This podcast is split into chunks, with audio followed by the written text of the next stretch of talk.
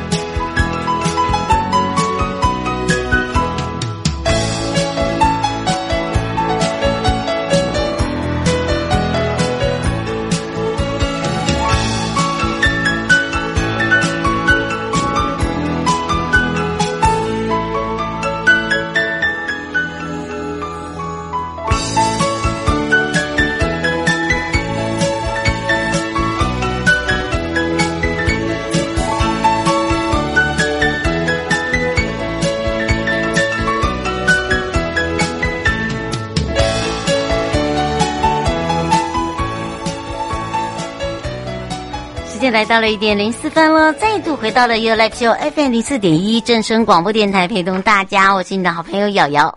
FM 零四点一正声广播电台陪同你啦。而这时间呢，跟我们的生活法律、生活法庭是有相关的啊、那么今天会跟大家呢，从在上半段呢是台北地检陈峰检察事务官哦，他现在人在外面呢，所以待会我们会在外面哦跟他一起来连线，因为刚刚下庭哦。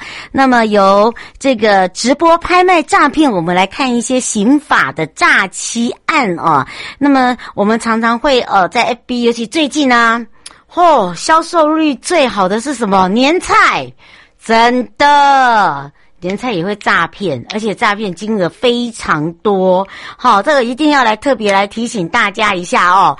那么，当然在下半段呢，就由台北地检许佩玲检察官哦，会来聊到的，就是小赌可不可以呀、会不会被抓？马上回来告诉你了。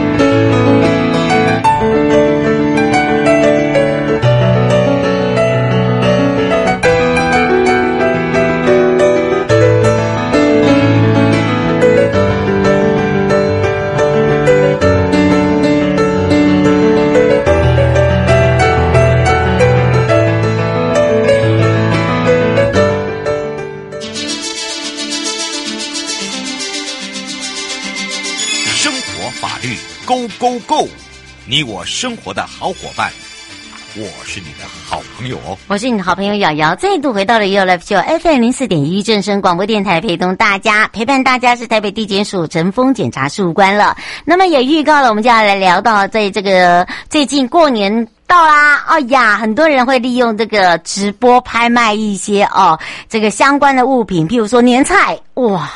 年菜真的是琳琅满目啊！哇，那个价差有些真的是吓死我啦。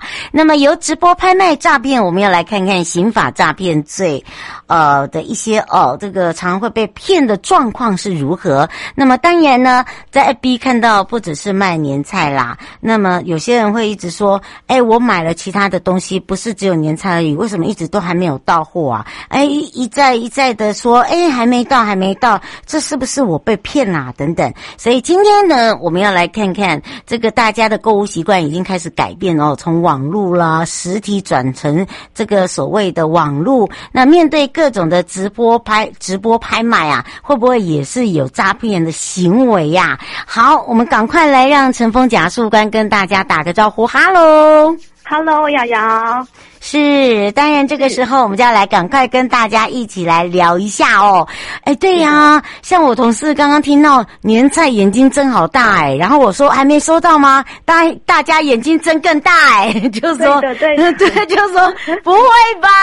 哎呀，这是要赶快来请教一下我们的陈峰检察事务官了。是是，因为现在呢，年节将近哦，那个各式的年菜呀、啊、八宝饭啊，或者是甜点，都在网络上热卖后。嗯，那通常我们都会先看一下这个卖家的评价、追踪人数，我们会确认说，哎，这是一个诚实可靠的卖家。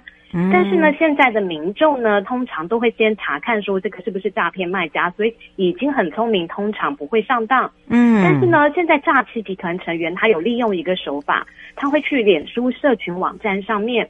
有信誉的粉丝众多的一些直播卖家，像是卖海鲜或是卖肉类，那他会在这个卖家这一次商品的直播下方呢，如果有民众说留言加一，我要买，嗯，他就会针对这些被害人下手。哦，那他们呢是，嗯，他就直接针对这些账号，对不对？对，私讯他说，哎，你先加我的 LINE ID，嗯，那他的这个 LINE ID 呢，可能就跟直播卖家的账号非常的相近，嗯，可能就像前面有没有一个小老鼠 at。嗯，哦，它只差在一个或者是一个数字，跟直播卖家的这个账号会非常的接近，嗯、然后接下来就用 Line 呢来跟他说，哎，你可以汇款到哪里呀、啊？那、嗯、最后我们的这个受害人呢就没有就没有收到这个商品，那好几天之后没收到，再发现其实也都来那个钱都回不来了，那直播卖家也才知道说、嗯、啊，有人利用他们诈骗。哦，是后来才做声明嘛？我们常看到电视，对不对？是的，对，有一些比较知名的这个网拍啊、网卖啊等等。哦，钟先想请教一个问题哦。他说像，像呃，您现在讲到这个都已经汇款出去了，如果说是很有名的这个直播卖家，他又说这个不是他的，这个不是从他们这边出货的，那该怎么样来去做一个求证？会不会他们自己本身也有第二组的诈骗啊？哦，这。对，的确，我们呃很多这个受害者都一直认为就是这个直播卖家在诈诈骗哦。那我们当然就要从这个后面，包括这个 LINE 的 ID，嗯，哦，然后包括他们汇款进去的账号，然后我们会再去做一个追查，来求证说这到底跟直播卖家有没有直接的关系。嗯，是，是，而且像以这样来做诈欺的话，它的罪重吗？会有刑责吗？啊被关吗？嗯。呃是我们来跟大家讲一下，就是原本我们刑法的普通诈欺罪呢，也就是刑法的三三九条，嗯，那它的刑责是五年以下的有期徒刑，嗯，拘役或科或并科五十万元以下的罚金，嗯，但是呢，我们在民国一零三年六月十八号刑法就新增了第三三九条之四的一个加重诈欺取财罪号，嗯，那这个加重诈欺取财，它加重了这个呃这样。呃，某些诈欺的一些情况，它的一个刑事责任最重的话，可以处一年以上七年以下的有期徒刑。这个差别就在于说，哈，如果你一年以上，你就是六个月以上哦。那如果你涉犯这一条被判刑的话，你是一定要执行有期徒刑，你不能一颗罚金，跟前面普通诈欺罪是不一样的。Oh. 那他得病科的这个罚金也高达一百万元以下，也较普通诈欺罪来的高。嗯，是。那当然呢，呃，这个请大家特别注意一下，不要想说，哦，我就罚钱就算了嘛。他可是后面会有加重的行为哦，对不对？是的，是的。哦，所以不要以为说我们那个罚金哦，就是以这个最低的一个部分，或者是最低刑期，我们都有一在一直在修改哦。那么当然有哪一些情形会构成所谓的加重诈欺取财啊？这个好像很少会利用在这个直播这个诈欺上面。哦。其实是会用到的，因为像这个加重诈欺取材，还有分三款。嗯，那我们刚刚说到这个直播，它属于网际网络或其他媒体的传播工具，哦、是包括像呃广播电视，像这个电子通讯这些呢，都是我们三三九之四它特定的，就是如果你利用这些。媒体，然后去对公众散布的话，你就会构成这个加重诈欺取财罪。嗯，那我们还有三三九之一跟三三九之二，分别是呢，一个是冒用政府机关或公务员名义犯之，也就是之前很常见的一个假冒检察官、税务人员的这种诈欺案件。嗯，那三三九之四的第二款呢，就是呃三人以上共同犯之，因为现在的诈骗很多都是集团分工，所以三人以上共同诈骗也会加重刑责。嗯，是，所以大家会想到说诈欺案真的很多，变成有集团、有组织，或者是有这个电信、通讯、网络，什么都有，对不对？那只是说它的刑责是不大一样的，对不对？嗯、呃，没错的。瑶瑶一直在生活法律上深耕哦。嗯、我想那个有播出十分钟听瑶瑶的广播或 podcast 的听众哦，应该都跟瑶瑶一样有法律的 sense。其实我自己也有在听瑶瑶你的 podcast 的那个题材真的很多元哦，而且非常贴近我们日常生活。那像这个三三九条之四的这个加重条款，其实德国、意大利、奥地利、挪威、荷兰、瑞典、丹麦这些外国呢，都已经有立法例了。它对于特殊形态的诈欺犯罪呢，都定有独立处罚的规定。考量这些特殊诈欺形态行为的恶性啊，对于社会的影响跟刑法各罪的衡平，会去加重一个刑责。嗯。哦，是，所以为什么要特别针对这些呃来做加加重？你就是国外哦，台湾没有，台湾还没嘛，对不对？呃，台湾呃有，就是说可能我们有针对这些形某些形态。像刚刚说的什么冒用政府机关或公务员名义，嗯，这一类的。对，如果像以刚刚我们听到的冒用政府机关，哦，吴先生现在呃，空进来问，他说像有些呃，这最近很多冒用检察官啊、公务人员啊，他说那个刑责可以跟这个一样吗？哦，是的，他的这个刑责就是要加重的。如果一旦这个罪成立，一定就是至少一年以上的有期徒刑哦。那主要是因为这个被害人呢，他会出于遵守我们公务部门有一个公权力嘛，哈，嗯，你看到哎，检察官的传票，或者看到税务人员的一些这个要求，嗯、那会避免说啊，我自身会违法，那本来是一个守法的态度，哈，嗯，但是呢，现在会因为他们假冒这些公务机关或公务员的这个名义，它不单单是侵害我们个人的财产权，哈，它侵害到的是民众对公权力的信赖。所以我们认为这个恶性跟所生的危害都比普通诈欺还要来得重，所以它是我们三三九之四加重诈欺里面的一款。哦，是魏小姐，我们能接最后一段。魏小姐想请教一下，现在很多的呃人想要多赚点哦，就是用 Line 来做投资，尤其是股票的部分。他说像这个部分呢，有时候都是自己的朋友把他拉到同一个群组去，他说这很难分辨诶，有没有什么样的方法？哦，是的，这个。最近真的非常多人会收到讯息，或者是这个赖被加到赖群组哈。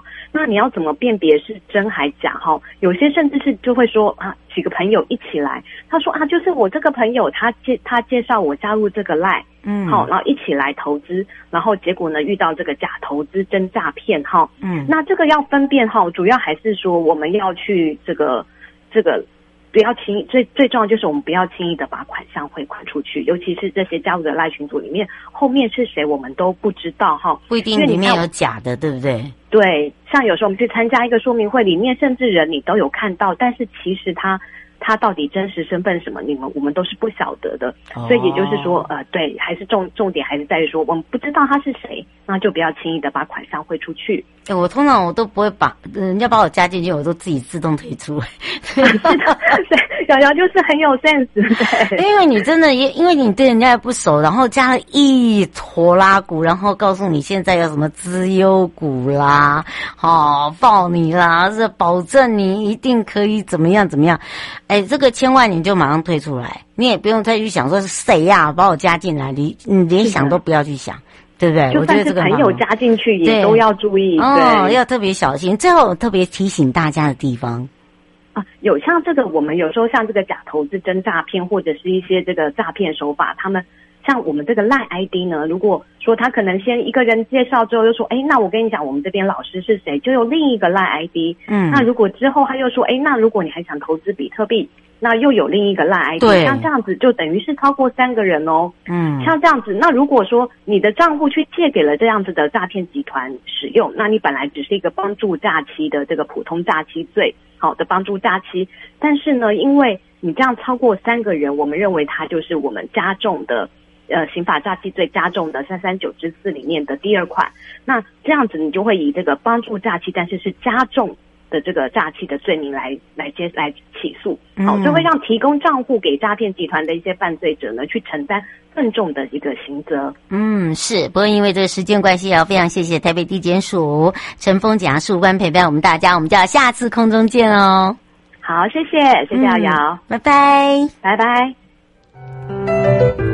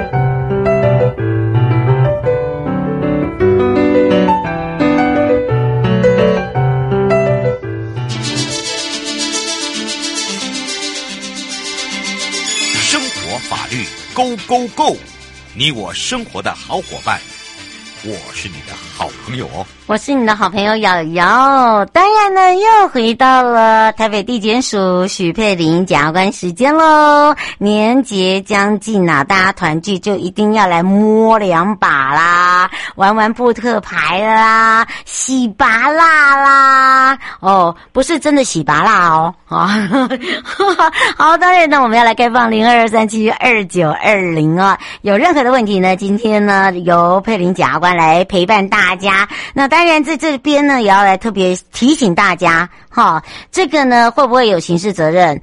或者是我在户外赌博，会不会有刑事责任？我在家里赌博，会不会有刑事责任？或者是说，呃，这个赌博罪里面是不是有一些修正？我自己都搞不清楚啊。好，没问题，我们让大家一次搞清楚，所以我们赶快来让佩林检察官跟大家打个招呼，哈喽。线上的各位听众朋友，大家好。嗯，为了喝止这个年节赌博歪风啊，昨天呢，哇，好厉害哦！大榕树下就可以来赌博，太厉害了！我觉得那个真的太强了。昨天的新闻，对，而且。怎么可能有这么多人哦？吓了一大跳哦！哎，不过倒是啦，呃，我们刚才讲到了哦，这个因为大家就想说年节到嘛，摸个两把嘛，对不对？好、洗拔啦一下啦，哦，打个这个扑克牌啦，啊，这样子都不行哦，检察官。因为大家因为年节将至，所以大家会去做这样子的玩乐的行为，可能会比较多，所以就想说。借由这个时间跟大家说明一下，那原则上我们当然会先认定说什么叫做赌博，不是说每个行为就是我们有在玩牌那个东西就叫赌博。嗯，赌博原则上法律上的定义是指说我们用一个偶然的事实来决定财务的得上变更，也就是说有一个钱或是具有经济价值物品的这个交换。嗯，那如果说我们不是用。金钱或是具有经济价值的物品去做这个赌，就是说做那个偶然事实的得上变更的话，那只是一我们会认定说那只是一个工人暂时娱乐的东西，那法律上是不会规范这个东西的。嗯，例如说我们常可能朋友聚餐，那我们就打赌，那我们就说好，那那输的人就是结账，就是做就这个聚餐是由谁去结账。对，那这个部分的话，通常法律上只要价额不是到非常高的话，通常会认为说它只是一个占人公时呃供人暂时娱乐之物，而不会认为是一种赌博。嗯，是。我现在想请教一下检察官哦，那么有一些家庭麻将啊，它是有这个抽头费啊，那个这叫叫叫赌博吗？是这个抽头的部分要特别跟大家提醒的，就是说不管是在家里，就是说不是公众场合，或是。在外面的公众场合，只要说你有去做一个抽头的行为，抽头其实，呃，大家可能会觉得说，哦，好像服务费，对，但是其实抽头法律上的定义就是说，你有没有去牟利？牟利就是说，你通常我们指的就是说，赌客如果有赢钱的话，会额外给钱的，嗯，这种就叫做牟利。但是有的时候，他可能只是。进去的时候收一个场地费，那你只要说，但是你要说明说这个场地费的用途，嗯，例如说有些人会说我是要用来清洁，然后或者是帮忙买便当、买一些饮料，那只要说这个钱跟你所称的这个费用的用途是相当的，而不是说哦买便当可能就要五百块这样子。哦、那如果说这是一个相当的金额，那原则上。呃，又不是说每一将或每一把都另外再收钱的话，嗯，那如果是这样的话，通常就不会认为是抽头，嗯，如果没有抽头的话，就提供场地的部分就不会构成赌博。嗯，林小姐想请教一下检察官哦，所以过年找朋友或者是在家里跟亲戚打麻将玩扑克牌是不会违法的，对不对？呃，应该是这样说。如果说你有赌博财物，就是我刚刚说的有用钱下去赌的话，这个部分他说十块钱也要哦。对，如果是在家，这个东西当然你会最后是认定说到底算不算赌博，但是原则上只要你有去做金钱价值的一个交换的话，那你就算在家里。是不会构成刑法上的赌博罪，但是社社会秩序维护法是会罚钱的，这个最高是会处六千元以下。嗯、那当然，如果说通常这种情形就是有人检举嘛，那有人检举的话，通常就是可能有一些噪音的问题。嗯，如果又有这个问题，社违法又会有六千块以下的罚款。嗯，所以在家里会有这样的情形。嗯，是吴先生说这样有刑责吗？会被、呃、会被记录吗？在家里的话，这个是、哦、这个算是社违法，社违法是行政法，就不是刑事上的，就是刑法上的责任。只有在外面，像什么天酒牌啊，像这个大榕树下的 大榕树下，这个就没有任何争议啊。就是它只要是一个公众场所或是公众出入的场所，那你有去在做赌博财物的话，那这个就会构成刑法上的赌博，他就要他就有刑责了。对，那虽然刑法上的赌博可能没有到很重，就是五万元以下罚金，但是它它还是一个刑事责任。哦，对，它是一个刑事责任。是刘先生说，如果他不他不承认，他不还，不会怎样吗？你是说赌债？对，赌债就是就是赌博被罚钱的话。赌博被罚钱的话，如果说你你是属于刑法上的这部分的话，那你可能就要进。如果说罚金没办法罚出来的话，可能就会有被关。对啊，这有可能。然后如果说是行政法的话，嗯、就会强制执行。你不要忘了，我们有行政执行署。对啊，也会执行的。除非你里面有土地，里面有车子，任何财务都有可能会查得出来。只要是动产、不动产，那个银行的存款，这个都算。对，因为大家有时候都会那种所谓的啊。哎呦，你又找不到我哈！不要，你不要想太多。尤其是呃，这个年年关将近，很多人就开始就是哎，有一些这个哦，吴先生想请教，他说像国外啊，都有一些这个呃可以打麻将的场所啊。他说像台湾也有啊，他说这个不是合法的吗？嗯，这个可能大家都会有一个误解，因为像可能我们台北有些地方就是会有一些棋牌社啊，嗯、或者是什么什么茶艺馆，这个东西可能他们都会，就是大部分都会说我们是有经过登记，登记对，对，但是那个登记并不代表你的这个场所就是完全合法，重点就是说你有没有去赌博财物，因为这个棋牌社认定你可以在里面设，并不代表说我是认为你可以赌博财物。所以，如果你有在里面去做一个财物的交换的话，那还是有可能会构成赌博。那提供场所的主人就是更重了，他们就是会有三年以下的这个聚众赌博的罪。嗯，是你不要看这个，这个还是实体的哦，电子的更可怕哦，有时候钱还要不回来哦，对不对？对，因为网络赌博现在是非常盛行啊。嗯，那网络赌博其实有些人先前可能会认为说，有些人可能在之前在。呃，司法上会有不同的见解，主要就是因为它是一个虚拟的一个环境嘛，嗯、然后会认为说，呃，因为我们每个人都要有账号密码，然后登录之后才可以去做下注，所以有一些。之前的一些见解会认为说，因为它是一个封闭性的场所，嗯，所以不会认为有公开性。那你如果在上面赌博，你顶多就是涉违法的部分，嗯。但是现在因为在上个礼拜五的时候，这个赌博罪已经有有修正，而且已经公布施行了，嗯，所以这个部分针对于网络赌博部分，它有特别在规定。嗯，那可以想见说，之后网络赌博部分应该被认为会构成赌博罪的可能性会越来越大。嗯，是，希望大家不要轻易的去做这件事。小心，不要那个这个赔了夫人又折兵哦，是是是连钱都拿不回来，欲哭无泪啊。是是，是。最后我们特别提醒大家的地方，呃，就是要跟特别大家提醒的就是说，大家可以小玩，但是要注意的就是说，不要用有经济价值，金钱，对，不要有经济价值的东西去做这个代价。只要单纯娱乐来讲的话，都。不会有问题。那赌博网站的部分，就是大家要注意的，就是说现在很多诈骗集团都会用赌博网站作为诈骗的工具。嗯，所以这个部分在大家都还不是很了解之前，不要轻易的去做。嗯，那很有可能之后有可能他们也跟。一些非法的团体有一些连结，那可能如果你真的有欠钱的话，他们可能又会有一些马上伤害或是恐吓等等的行为。嗯，所以大家还是不要轻易的设法。是，今天陪伴大家也是台北地检署许佩玲检察官，我们就要下次空中见喽。谢谢谢谢大家。嗯，拜拜。拜拜。各位亲爱的朋友，离开的时候别忘了您随身携带的物品。台湾台北地方法院检察署关心您。